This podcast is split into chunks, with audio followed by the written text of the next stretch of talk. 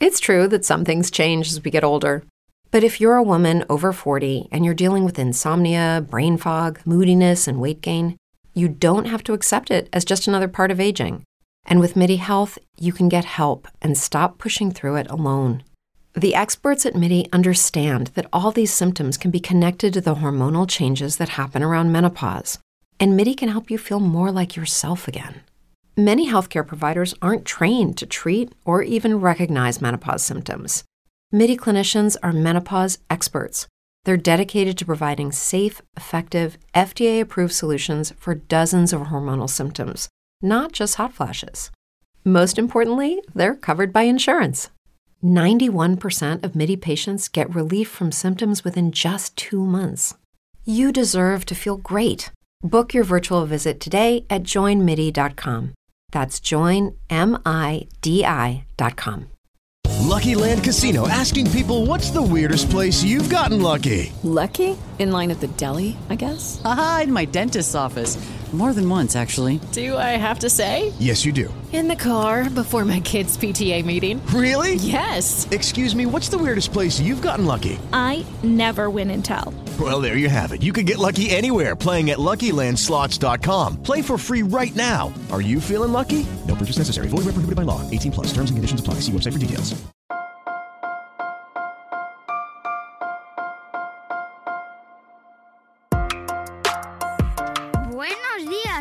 Esfera. Buenos días, Madre Esfera, con Mónica de la Fuente. Buenos días, Madre Esfera. Bienvenidos un día más a nuestro podcast de la comunidad de creadores de contenido sobre crianza en castellano. Cada episodio os acercamos pues temáticas de todo, de todo estilo y condición, pero siempre relacionadas con el mundo de la infancia, la familia, de la salud de nuestros niños, de nuestras criaturas, de nuestros adolescentes. Y también hemos abordado en varias ocasiones, eh, no pocas, eh, hemos hablado de salud mental cuando se refiere a este grupo de edad, especialmente a adolescencia, pero también a infancia. Y hemos hablado también en ciertos momentos, no solo aquí en Madesfera, sino también en Salud Esfera, de adicciones. Em, que afectan no solo a, a la- a aquella persona que está mm, sufriendo y está bajo pues, los efectos de esa adicción tan terrible, sino que afecta también a su familia, a la sociedad y que por lo tanto mm, sigue considerando o que seguimos considerando un tema vital para abordar desde, desde aquí, desde Madresfera, porque como sociedad tenemos aún mucho por hacer para eh, abordarlo de una manera positiva y que, y bueno, y entre todos superarlo.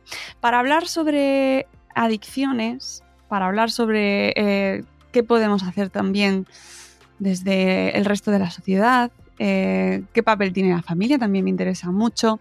Tengo con nosotros a una invitada que además ya nos ha, mm, ya hemos tenido aquí en el podcast, eso sí, de una manera totalmente distinta. Ella es Beatriz Roger y estuvo con nosotros junto a su hijo Luis Sol de Villa presentándonos su primer libro, Marismas. Y hoy vienes pues en calidad de profesional, en calidad de terapeuta y para hablarnos de un proyecto precisamente muy relacionado con esto que comentaba al inicio de eh, las adicciones y que además, de hecho, me contasteis vosotros tras terminar la entrevista sobre aquel libro que presentasteis aquí en Madresfera y que me pareció interesantísimo. Así que cogimos el guante, os venís un día a contárnoslo y aquí estás. Buenas tardes ya, porque hoy estamos grabando por la tarde. Sí, sí, sí, sí. Buenas tardes, Mónica. Encantada de volverte a ver, además, de charlar contigo, aunque sea de algo muy diferente. Sí, sí, y además en el caso anterior era ficción, teníamos, bueno, pues esa, eh, esa fachada o no, esa capa que te echas, eh, bueno, es que esto es ficción, esto no pasa, aunque pueda estar inspirado en hechos reales y sepamos que hay crímenes y sepamos que hay cosas, Mm, bueno, en la vida real, pero un libro de novela negra o una novela de misterio, pues siempre te aferras a que no es el mundo real, pero hoy no es el caso. Exacto, no es el caso, porque esto es muy real, lo que nos ocupa hoy. mucho. Exactamente. Cuéntamelo primero, eh, ¿Cuál es tu rol eh, o tu papel en Despierta eh, Barcelona y, en qué consiste ese proyecto? Bueno, yo soy la directora, pero al mismo tiempo doy terapia, que es lo que más me gusta. Soy la directora porque es un pequeño centro ambulatorio, ¿vale? De ayuda a drogodependientes, lo monté yo. Así que me puse, me puse yo sola de directora. No, y la verdad es que somos cuatro terapeutas, que creo que además esto es muy, muy bonito y muy sano porque para empezar nosotros, entre nosotros, nos ayudamos, compartimos y llegamos a soluciones y conclusiones que siempre es mejor cuatro cabezas que una. Y bueno, básicamente Despierta es un, como te decía, es un centro especializado en la rehabilitación de adictos. Es un centro ambulatorio, es decir, ellos no viven con nosotros, no duermen con nosotros. En nuestro caso, yo pensé que existía un nicho muy importante de gente que o bien no puede pagar un ingreso porque los centros privados son astronómicamente caros, esa es la verdad, aunque yo no digo que no valga la pena ese esfuerzo, pero digo que no todo el mundo llega a él. Eh, también creo que no siempre es necesario un ingreso, es decir, si el ambiente familiar es bueno, si el adicto en concreto no ha llegado a esos puntos en los que hay violencia en casa, golpes, que se rompe todo, que también puede pasar, ¿vale? Es una fase a la que se, a la que se llega y además con cierta facilidad. Y además que yo tengo bastante gente adulta también, que eso me gusta mucho, la combinación de edades y, sexo en el grupo. ¿Vale? Tenemos hombres, tenemos mujeres, el más joven actualmente es un chaval que tiene 15 años y el más mayor es un señor que tiene, en este momento, si no me equivoco, 64. Y entonces, mm, bueno, yo pensé, insisto, que existía ese nicho porque hay gente que, por ejemplo, trabaja, son padres y madres de familia y no todo el mundo se puede permitir coger una baja. Además, a veces se puede comentar en el trabajo si hay mucha confianza que existe este problema, pero a veces eso es un tema muy comprometido. Hombre. Yo, que soy la, la gran abogada de decirles que esto no tiene que dar ninguna vergüenza, porque luego cuando entremos en materia ya os explicaré por qué considero que de vergüenza ninguna, a la vez entiendo que es un estigma social y que uno no tiene por qué andar contándole a todo el mundo que está en una terapia de adicciones, pues porque si te comprenden eso ayuda y suma, pero si no te comprenden eso a nivel profesional te puede perjudicar. ¿Sabes? Y entonces, bueno, y lo que hacemos es que es como un milagro, ¿vale? Pero funciona y además funciona muy bien porque yo siempre quiero poner mucha esperanza porque la vivo cada día y desde el día que entran dejan de consumir cualquier tipo de sustancia fuera cual fuera la que tomasen, nos da igual que fuera alcohol, cocaína, que porros, que otras sustancias alucinógenas.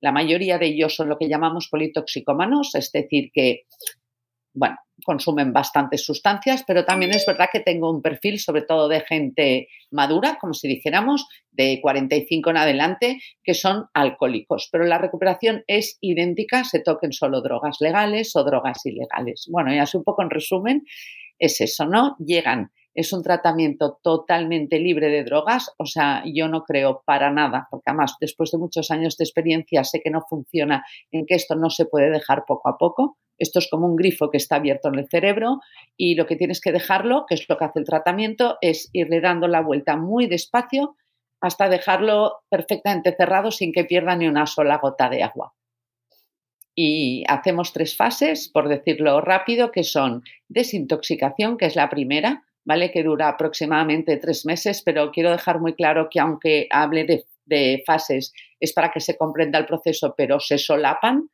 La primera es desintoxicación, que es precisamente que tu cuerpo quede totalmente limpio de drogas.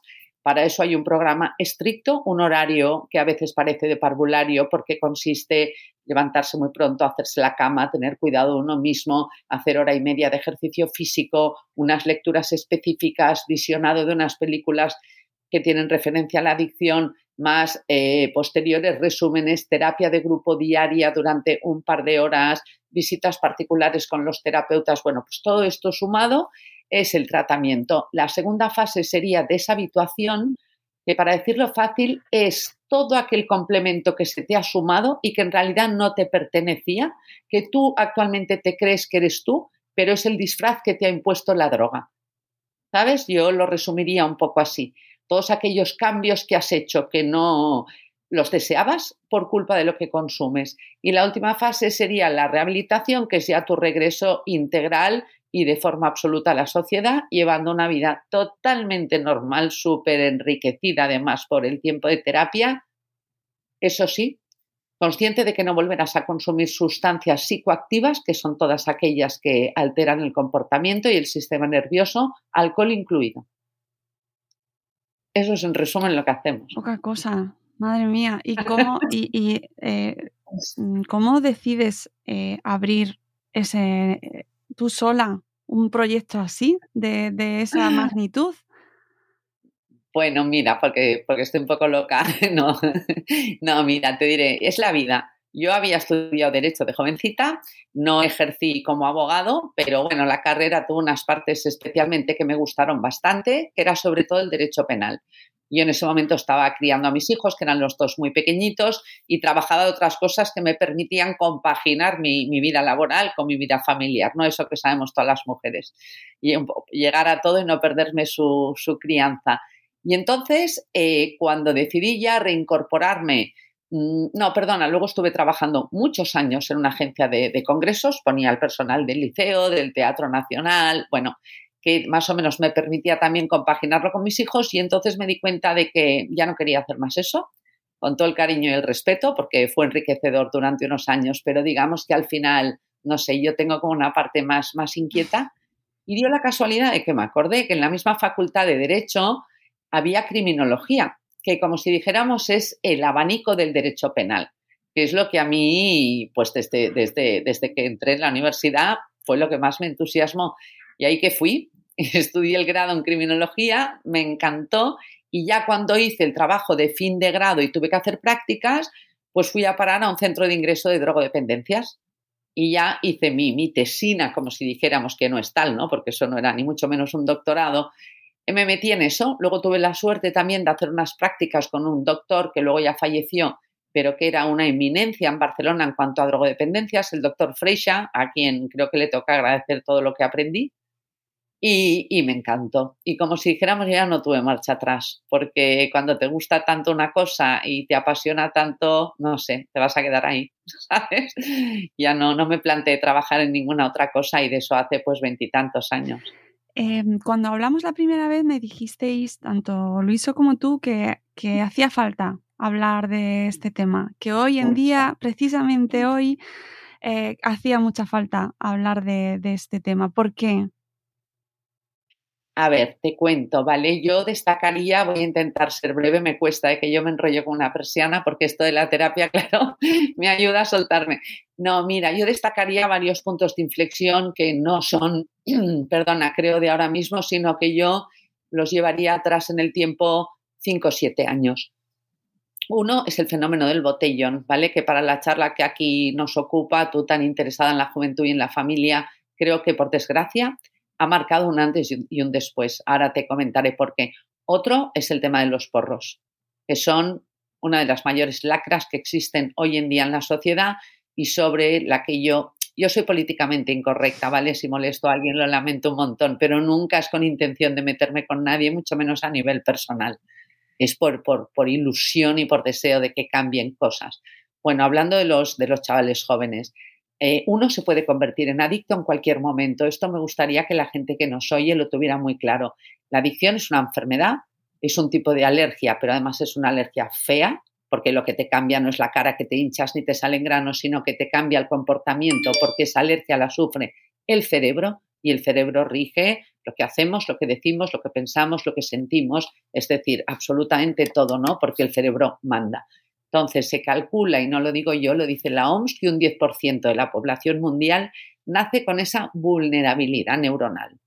¿Vale? Si es genética o es congénita, no tiene mucha importancia. En casi todas las familias, si nos remontamos antepasados, hay algún adicto, alguna persona que, uy, el tío Pepe que bebía más de la cuenta, vale. Ah, pero eso da igual porque también hay familias en las que por más que te remontes, hasta donde puedes conocer al menos, no hay ningún adicto. ¿Vale? Es como una alergia. Tú tienes alergia al melocotón y no tiene por qué haberla tenido un antepasado. Tú la tienes y la tienes que solucionar. Vale. este 10%, si viviéramos en unas sociedades, no sé, imagínate una isla desierta, ¿vale? Donde solo hubiera cocos y palmeras y pescáramos peces para comer, pero no hubiera alcohol, no hubiera sustancias de las llamadas psicoactivas, por más que tuviéramos esa vulnerabilidad, no desarrollaríamos jamás la enfermedad de adicción.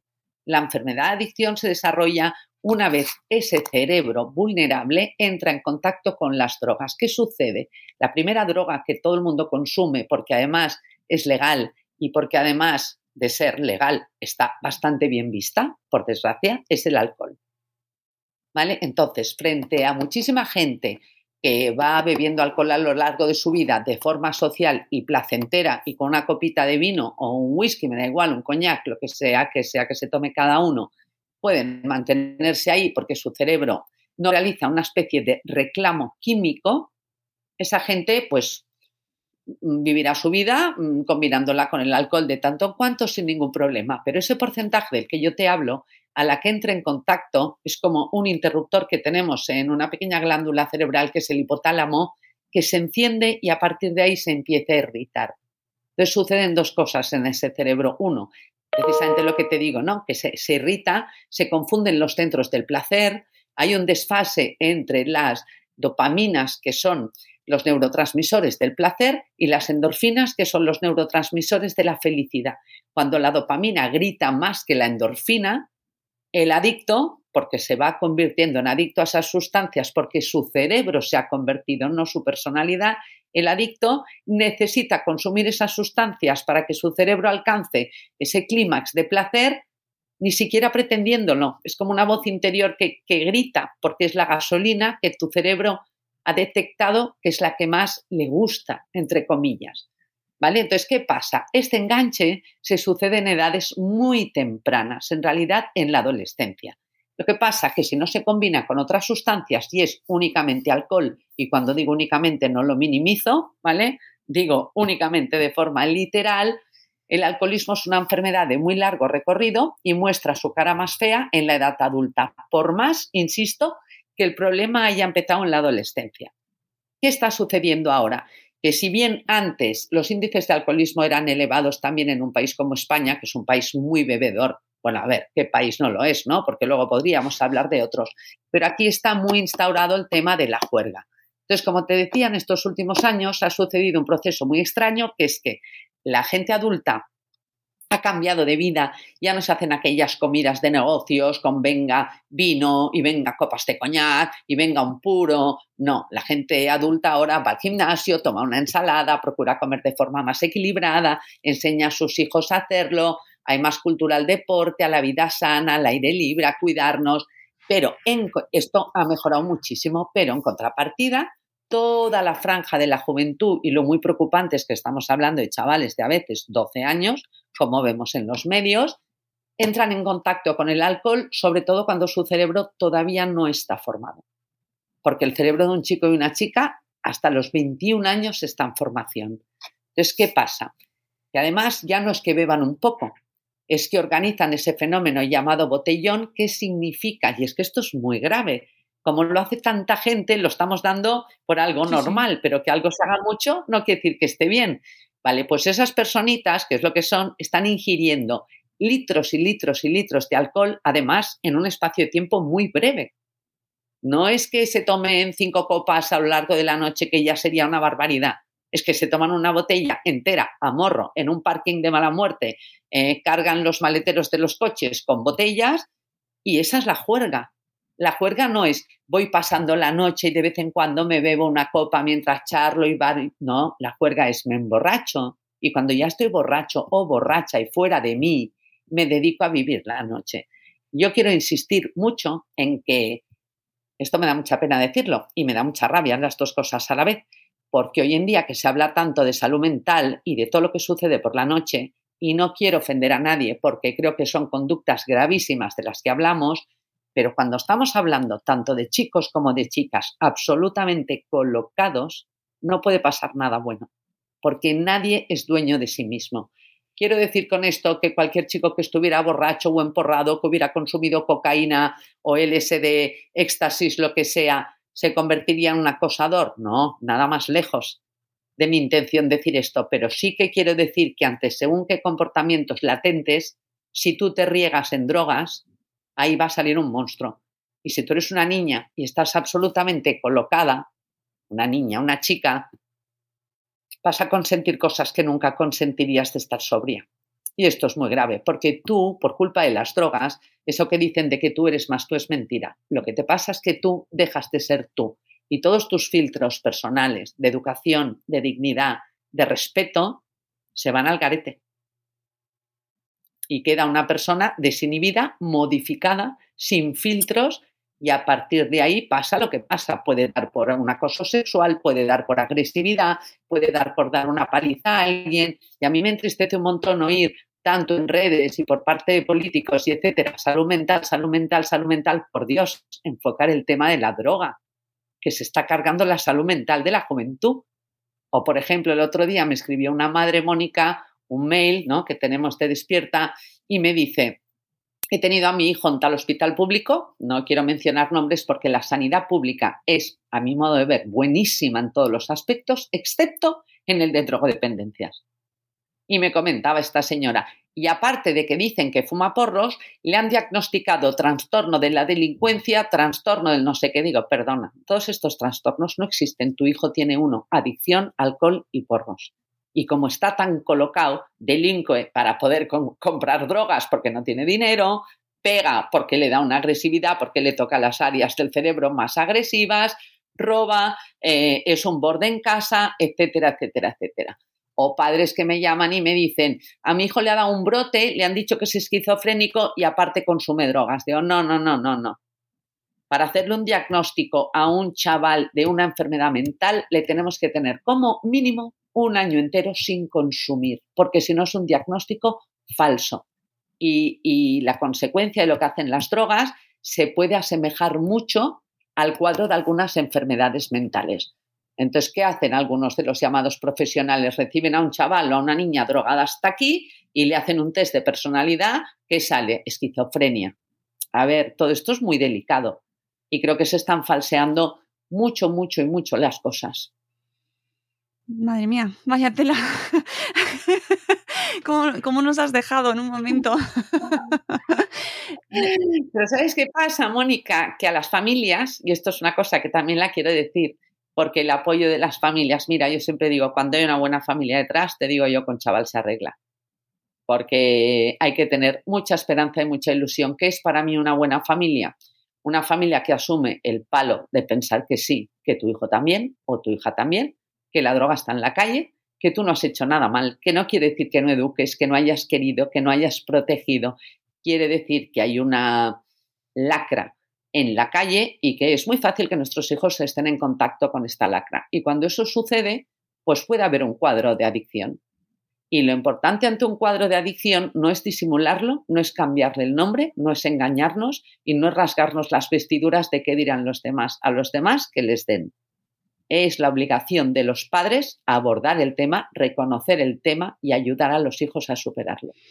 Claro, antes comentabas tú el tema del estigma y de, por qué no eh, considerarlo así, pero en realidad es que se sigue viendo como un estigma y no se habla de ello. Mira, te voy a poner un ejemplo que a mí me alucina, ¿vale? Por ejemplo, cuando alguien deja de fumar, España, para empezar, no es fabricante de tabaco, ¿no? Y al que fuma ya lo graban con impuestos. O sea que el interés económico es mucho menor. A todo el mundo entiende que una persona que ha dejado de fumar, eh, pues no sé, vuelve una noche a una discoteca o lo que sea y nadie le dice, hombre, no vas a fumar nunca más. ¿En serio que no vas a fumar nunca más? Va, hombre, va, un piti. No, es algo que todo el mundo tiene asumido. Fumar es malo y que alguien lo deje es bueno. Pues con el alcohol, cuando los chavales y las chicas que tengo yo vuelven a hacer su vida nocturna, porque ojo que la hacen, ¿eh? Después de un buen tratamiento y se lo pasan mejor que los demás y bailan más y ligan más y son más simpáticos y encima conducen sobrios hasta casa o sea, no es que se queden alelaos ni aburridos por no tomar, al contrario, vienen ellos luego y me dicen, me doy cuenta que la gente que toma es monosilábica, ¿eh? Es un poco aburrido porque les dices, oye, tío, ¿qué tal? Y te contestan, uh, uh", ¿sabes? O sea, que, vuelven a la vida y a disfrutar de todo. Pues mm, ellos me dicen que siempre lo primero, lo primero que les dice alguien es, bueno, ¿ya puedes beber o no? Beber no es tan importante beber alcohol, no es como el aire que respiramos, eso es una mentira. Es un tema cultural que se nos ha metido en la cabeza y tenemos que aprender a que hay gente, igual que hay celíacos, igual que hay intolerantes a la lactosa.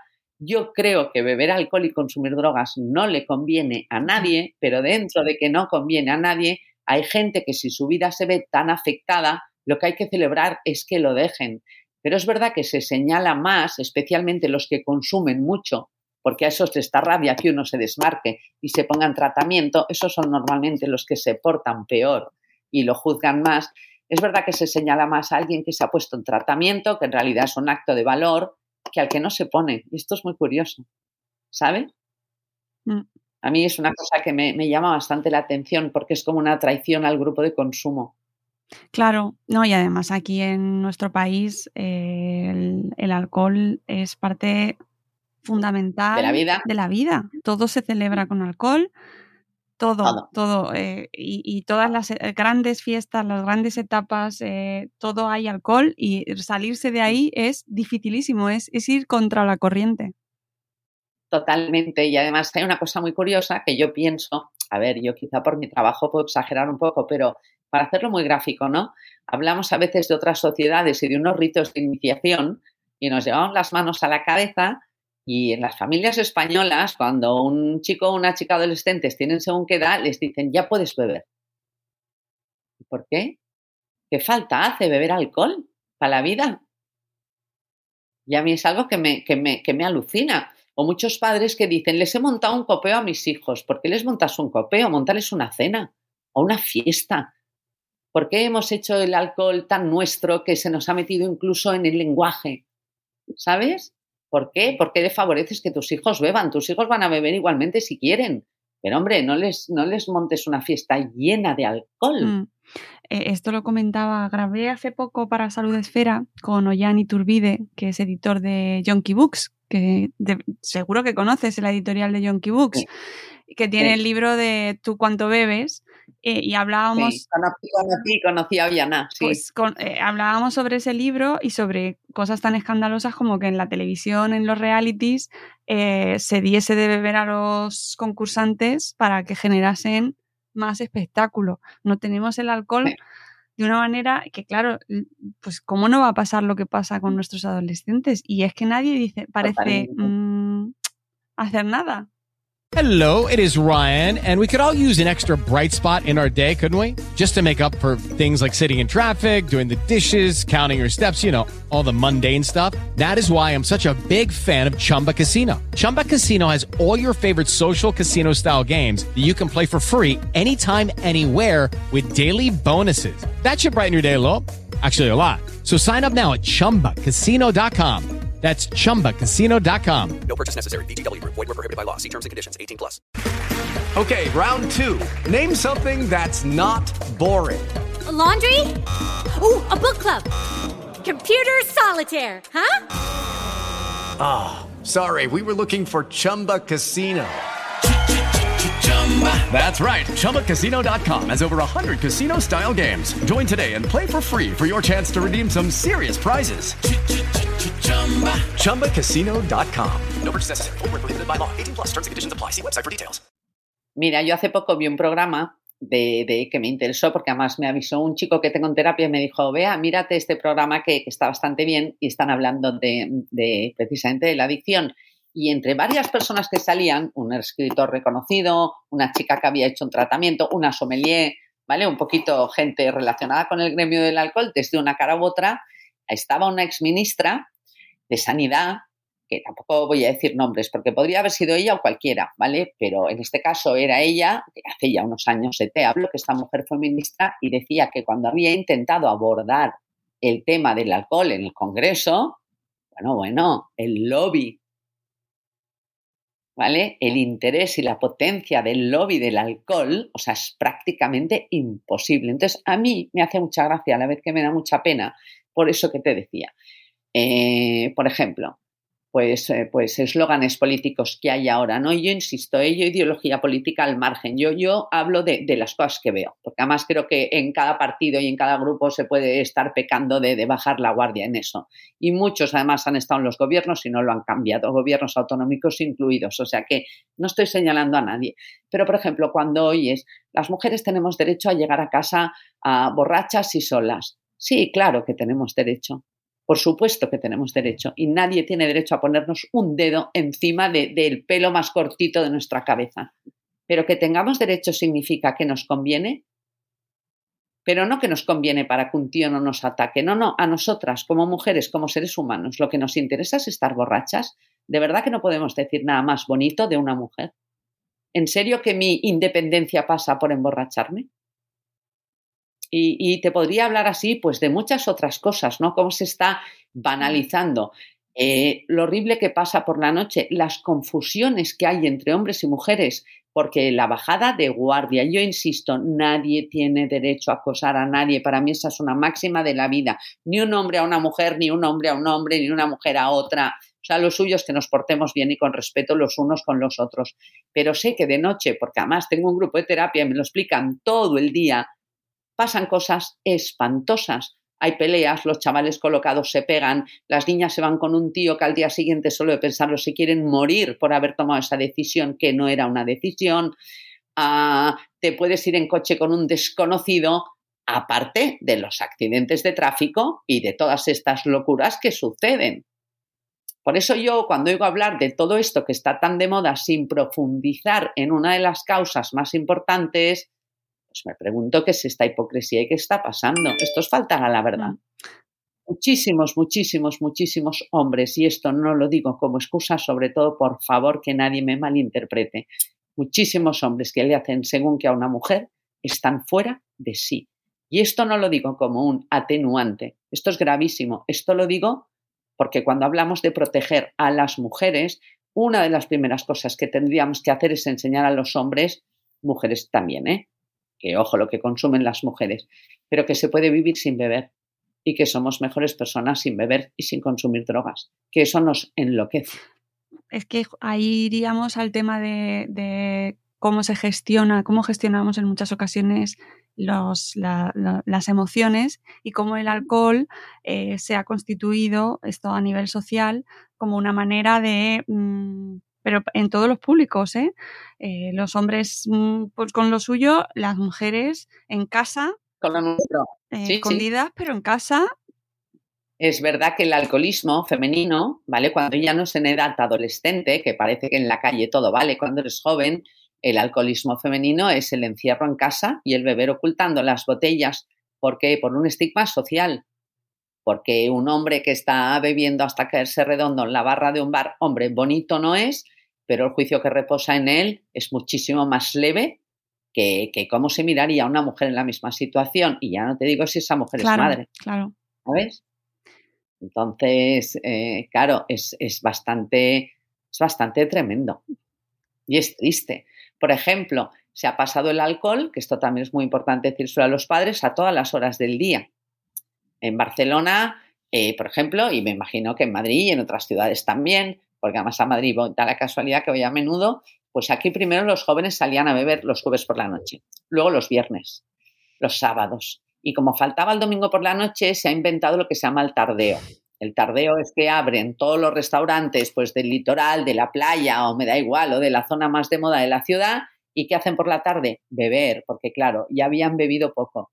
Ahora hay un partido de voleibol en la playa o una barbacoa y ¿qué hacen? Beber una barlofarra, que es eso que se puso de moda y luego empezaron a denunciar que son muchas barcas juntándose en verano. ¿Por qué se convirtió en algo peligroso? ¿Porque eran varias barcas? No, porque estaban todos borrachos. Claro, tú no puedes llevar una barca borracho, por favor. Es una cosa seria.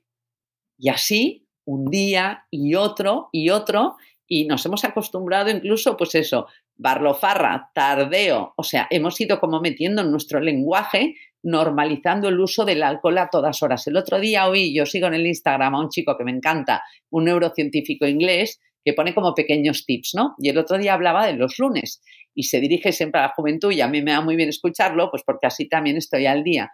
Y decía, a ver, reflexionar un momento. ¿Por qué la gente que tiene un fin de semana sano no odia el lunes? que descansa, que sale al campo, a la playa, que hace vida familiar, que ve a los amigos, que se ríe, etcétera. Y en cambio, la gente que ha estado agotándose todo el fin de semana entero, sobre todo bebiendo y consumiendo drogas, odia el lunes, dice, porque el lunes tu cerebro está viviendo el resultado de ese abuso. Y entonces tú no levantas cabeza y eres como un alma en pena que se arrastra. Bueno, eso hay que decir que también nos pasa a los que no lo hacemos. Que... No, no. Entiéndeme. Que tengo, tengo audiencia que duerme poco los fines de semana porque tiene hijos pequeños y llega el lunes. No, eso, eso es otro tema. ¿eh? Pero que están diciendo, en este momento están diciendo, eh, eh yo. y no pruebo. No, no, que yo, que yo también, yo tengo dos hijos, ahora ya mayores, pero sé muy bien lo que son las noches en blanco. No, no, no me refiero a, a lo obligado, ¿vale? O a las fases de la vida. Me refiero, ya, ya me entiendes. Sí. Eh, ¿Qué pasa con las nuevas adicciones? Porque hemos hablado de, mm, del alcohol y de, y de los porros, eh, que además sé que se consumen con, además en conjunto con eh, bebidas energéticas, además, que, es como ya el, el cóctel Em, terrible, ¿no? O sea, que les, mete ahí en un bucle, pero sé que vosotros también abordáis eh, adicciones a, por ejemplo, el juego. Mira, nosotros siempre hacemos una distinción, ¿vale? Porque yo en esto creo que se tiene que ser muy honrado y no podemos abarcarlo todo. Y los centros que intentan abarcarlo todo, mm, a mí personalmente me parece que hacen mal. Porque hay trastornos que se asemejan, pero que no son idénticos. Y esa diferencia es lo que te puede convertir en un especialista bueno en algo o un mm, vale café para todos que, creo que no funciona. En mi caso, como en mi centro nos dedicamos a las sustancias psicoactivas, muchas veces, especialmente en los consumidores de cocaína, el juego es un trastorno colateral. ¿Por qué? Porque esta gente acaba gasta mucho dinero y acaba necesitando mucho dinero. Cuando tú estás consumiendo una droga que no solo es cara, sino que conlleva alrededor mucho gasto, que podríamos entrar en prostitución, etcétera, ¿vale? Muchas cosas que todos sabemos que cuestan dinero, pues entonces es lógico que esa persona entre en una trampa económica, que puede ser a través del juego, a través de deudas de estas de los microcréditos o de estas deudas que ya sabemos todos que es tipo usura y que luego hasta que pagan los intereses igual tienes 90 años, etcétera, etcétera. Eso va muy pegado a la cocaína, muchísimo. Igual que, no sé, por ejemplo, igual que el consumo de drogas en mujeres entre 35 y 55 años están muy vinculados a la compra compulsiva. Porque la, la persona afectada por el consumo de drogas, como te he dicho, ya tiene el cerebro superestimulado pero acaba no teniendo suficiente con la droga. Y cuando no puede consumir, se somete a sí misma a pequeñas, eh, pequeños subidones, digamos, que le vuelven a colocar el cerebro en esa onda de placer que necesita. Y eso, pues todas las conductas colaterales, por ejemplo, está muy vinculado a los chavales que consumen muchos porros, la adicción al ordenador. ¿Son adictos en sí mismos al ordenador? No, son adictos al porro. Y el porro les hace, el porro es una droga enormemente depresora, les hace por eso combinarlas con bebidas energéticas para subir después de ese bajón o con cocaína, que es muy fácil que entre después para, para ir de lo más abajo a lo más arriba y estar con el ordenador sin parar, sin parar, sin parar, sin parar, es como más apalanque de ese de cuerpo presente pero mente ausente, ¿sabes? Ver imágenes y que piensen otros por mí. Qué interesante. Oye, estoy convencida de que quien nos está escuchando estará así ahora mismo como diciendo, bueno, y mm, se puede, ¿qué hacemos? ¿Qué, qué, qué, se puede hacer de prevención desde casa? Eh, aquí que los tengo a mis criaturas todavía son pequeños, no, no, no, les he dejado salir al mundo o les estoy empezando a dejar salir al mundo ahora. ¿Qué, qué podemos hacer para intentar evitarlo? Mira, yo personalmente creo que todos los padres que intentamos dar una buena educación a nuestros hijos, eh, equivocándonos, por supuesto, que, para, ser padre y madre no hay carnet, ya lo sabemos, pero con toda nuestra buena intención, todo nuestro amor y todos nuestros límites, que últimamente los límites se habla muy poco, y los límites a los hijos son amor.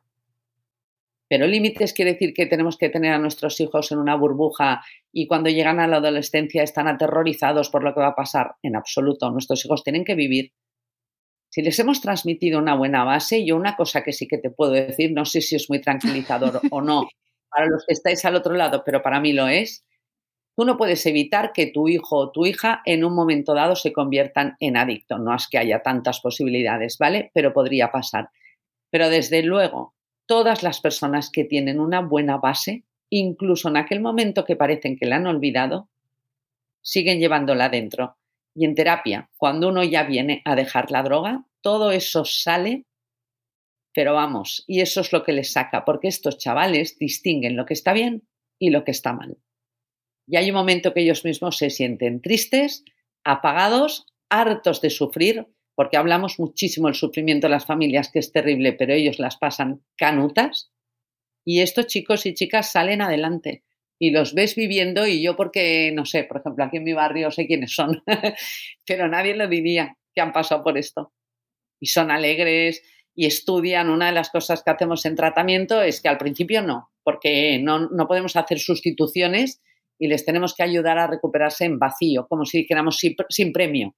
El único premio son ellos, porque si no es como enseñarles otra vez a sustituir, ah, me quitas esto, pero me das esto. No.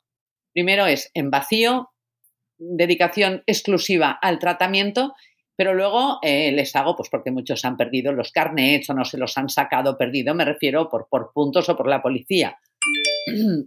Les hacemos estudiar, recuperan su autoestima, eh, cambian de amigos, porque si su grupo era de consumo, abandonan al grupo de consumo. Ellos mismos habían dejado de lado a muchos chavales que no se estaban drogando y es a estos a los que recuperan. No sé, leen, ven buenas películas, tienen un rollo familiar que da gusto verlo, lo que recuperan los padres. Yo tengo una terapia de familia dos veces al mes y vienen los padres radiantes y con la cara distinta y todo esto se supera y lo único que no se supera es seguir consumiendo. Entonces yo les diría a los padres, si hay un problema de drogas, no pidáis ayuda a, con perdón, ¿eh? a psicólogos no especialistas, a psiquiatras que les van a medicar, ir a centros especializados en drogodependencias, donde no ponemos etiquetas, donde les quitamos la droga y donde después les devolvemos a su vida. Y yo siempre digo, y esto lo digo con todo el respeto a psiquiatras y psicólogos que son buenísimos para otros aspectos de la vida, no para este, porque los psicólogos normalmente le preguntan al chico o a la chica, ¿y tú por qué consumes? Oh, ya está, ya hemos abierto la caja de Pandora. Porque mi padre me trata mal, porque mi madre es borde, porque quieren que estudie, pero yo no quiero estudiar. Yo lo que quiero es irme a una isla desierta y vivir la vida, ¿sabes? Cultura antiesfuerzo, fuera. psiquiatras, como te decía antes, les etiquetan trastornos mentales muy graves cuando no los padecen y les medican para ellos y lo que estás haciendo es en el cerebro de este chico chica sumar droga. Y esto es peligrosísimo. Porque España es un país donde se recetan las benzodiazepinas con una facilidad que da vergüenza. o sea, yo el otro día me enseñó una chica para un preoperatorio eh, la hoja que le habían dado en el centro de asistencia y, y le ponían ansiolíticos. ¿Perdona? ¿Por qué? ¿Por qué se tiene que tomar ansiolíticos? Ah, no, me han dicho que igual luego no duermo. Pues entonces que te den una, oye, una pastillita de estas que es una gominola de melatonina, una valeriana y maravilloso. Ah, no, pues ya tenía ahí el cuadro de benzodiazepina, o sea, para todo, me duele la cabeza, benzodiazepina.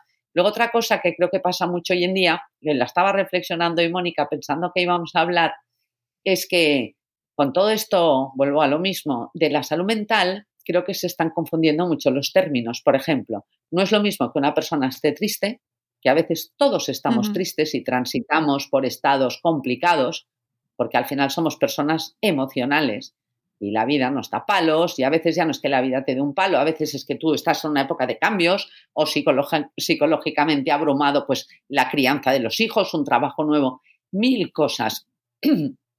y ahora parece que no vas a estar triste. Si estamos tristes, pastillita. No, no es lo mismo tener una depresión para la cual necesitas ser medicado que estar temporalmente triste. A veces de nuestras crisis y de nuestras tristezas también salen cosas buenas. O sea, parece que tengamos que estar permanentemente todos pletóricos, alegres, dándolo todo. Oye, somos seres humanos, no somos soldaditos. Entonces, porque una persona esté triste, está sufriendo un trastorno de ansiedad. No, perdona, está triste. Un trastorno de ansiedad es otra cosa. Y como estamos metiéndolo todo en el mismo saco, no sé, el bullying. Yo creo que en los colegios están pasando cosas tremendas. También creo que pasaban cuando yo era pequeña, lo que pasa que no se le ponía nombre. Pero tenemos que tener mucho cuidado con qué llamamos a qué. Vuelvo al café para todos. Hay casos que de verdad son casos de bullying y verdadero acoso escolar y hay casos, pues por ejemplo, me invento, pues que unos niños no cuadran con otros, como no cuadramos en la edad adulta, a desavenencias, que, que mientras no se pase a mayores, también tienen que aprender a lidiar un poco con la frustración. Y luego ya entraríamos en el tema del TDA o del TDAH, que yo no he creído nunca, y que los padres cuyos hijos les diagnostican esto, sé que es complicado porque además es un tema que lo diagnostican los psiquiatras y se quedan tan panchos, pero los padres tienen que saber que las medicaciones que se dan a, sus hijos son anfetaminas. Y eso no ayuda ¿eh? a los cuadros de adicción en el futuro. Muchos chavales que me llegan a mí al centro con 14 y 13 años o 12 estaban tomando rubifeno concerta no es verdad que los niños tengan trastorno de déficit de atención, no, los niños son niños y hay un porcentaje elevado que si te fijas casi siempre los que reciben este diagnóstico son varones y esto nos tendría que dar mucho que pensar, ¿vale?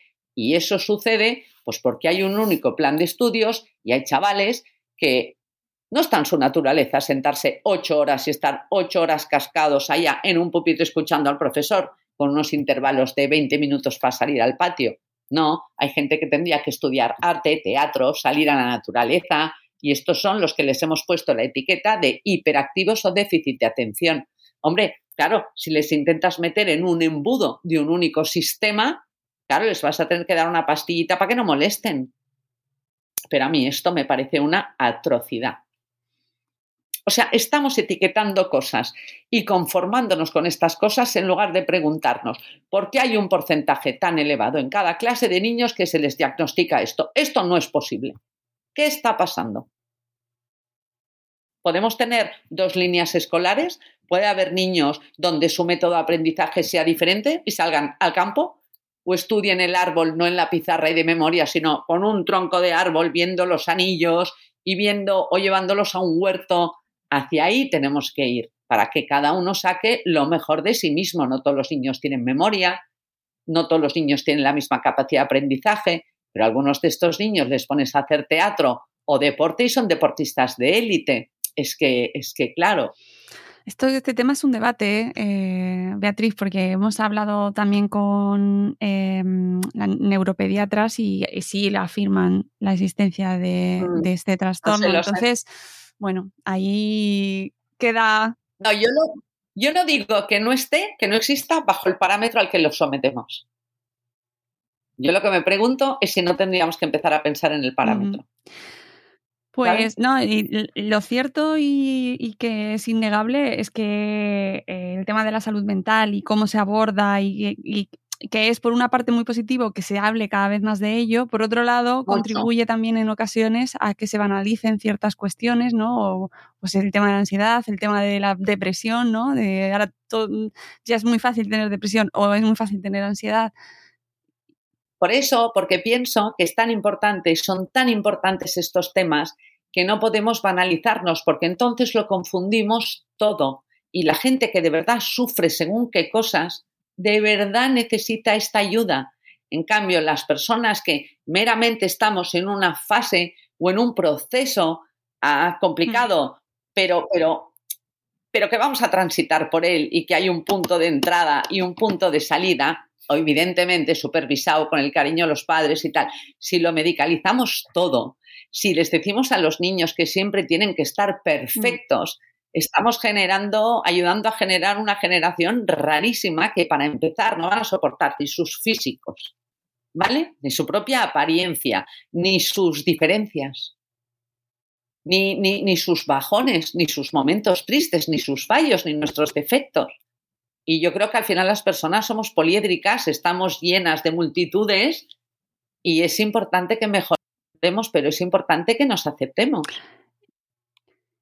Y para finalizar, y así ya con espíritu esperanzador y positivo, para no asustar mucho a nuestra audiencia, Beatriz, que yo sé que tú desde donde vienes, pues ves lo más complicado, pero también sé que puedes ver eh, lo más positivo, que es ese momento de la recuperación.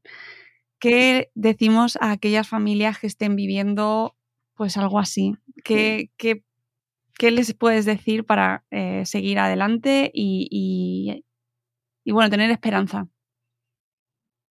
Yo les diría que conozco cientos de personas que se han puesto bien, que no han necesitado consumir droga nunca más y que llevan una vida totalmente plena, que los tratamientos funcionan, que hay que saber dónde se va a parar, pero que está lleno de gente honrada, especialista y que sacan a la gente adelante. Que absolutamente hay muchos profesionales, igual que mm, afortunadamente los hay en otros sectores. Que confiemos que la droga tiene una cara muy fea y un nombre muy feo, pero mucha esperanza detrás. Y que lo único importante es armarnos de valor para identificar el problema y decir lo que está pasando es esto y no disfrazarlo por el hecho de que nos parezca feo. Y también muy importante a las familias, o sea, quitarles cualquier culpa, vergüenza, sensación de fracaso que puedan sentir. La droga está en la calle y de la misma forma que nadie obliga a su hijo o a su hija a ser celíaco, nadie obliga a su hijo o a su hija a ser un adicto. Para aclarar las cosas, hay familias donde falta absolutamente el amor y el límite y a lo mejor nunca van a desarrollar un problema de drogas, lo tendrán de otro tipo, ¿no? De afectividad, etcétera. El problema con la droga se, tiene lugar, pues porque, como he dicho al principio, vivimos en una sociedad occidental donde hay muchísimo consumo, muy aceptado, muy banalizado y muy en la calle. Y nuestros hijos pasan muchas horas lejos de nosotros. Los tenemos que encerrar en una cajita. En absoluto, tienen que vivir.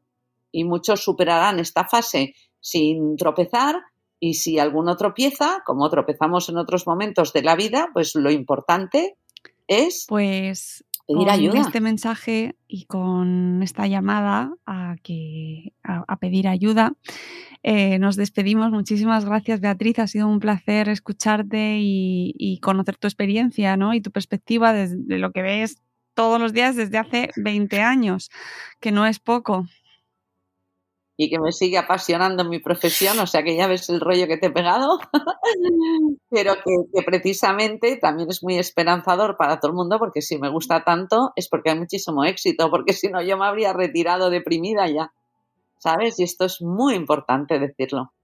Mm. Pues muchísimas gracias porque también es muy importante escucharlo. Así que espero que así lo reciban aquellas familias que nos escuchan, que sé que son muchos y hay muchos profes, también muchas maestras sí. y maestros que nos escuchan, que también tienen un rol muy importante aquí también en la detección, en la prevención, en, esa, en ese mensaje de divulgación, en los institutos, donde pasan mucho tiempo nuestros adolescentes ya, ¿no? Lo que se ve alrededor de los institutos en fin, que todos como sociedad tenemos mucho que hacer, que yo hablo de a las familias, pero aquí todos somos agentes de prevención y todos, agentes todos exactamente, nosotros, ¿no? Y, sí. y, todos tenemos nuestro grado de responsabilidad y también con lo que hacemos y el ejemplo que damos Totalmente. a nuestros hijos e hijas. Totalmente. Gracias, Beatriz. Al contrario, Mónica, un placer y muchas gracias a ti. Me ha gustado, y nada, nos, gustado nos veremos con el segundo libro. Eso espero, eso espero, espero que no tarde. Nosotros ya nuestra parte la hemos hecho. Bueno, pues, sí, sí, sí, pues entonces yo deseando. Ahora, ahora esperar, a esperar al editorial y a sus pasos y a sus procesos, que ellos también tienen mucho trabajo y también hay que respetárselo. Os dejaré en las notas del programa el enlace a, esta, a, la entrevista que hicimos sobre este libro precisamente, Marismas, por si acaso no lo habéis escuchado y habéis llegado aquí directamente por este tema, pues para que ya no os quedéis con las ganas y sepáis y vayáis directamente a leerlo, porque ahí está también una parte de, de Beatriz, ahí toda su investigación y su parte de criminóloga, criminóloga también sí. Muchísimas gracias, Mónica. Gracias a ti y nos despedimos. Eh, volveremos en un nuevo episodio de Buenos Días, Madre Espera muy pronto. Adiós, adiós, Beatriz, adiós a todos. Adiós, guapa, adiós, adiós.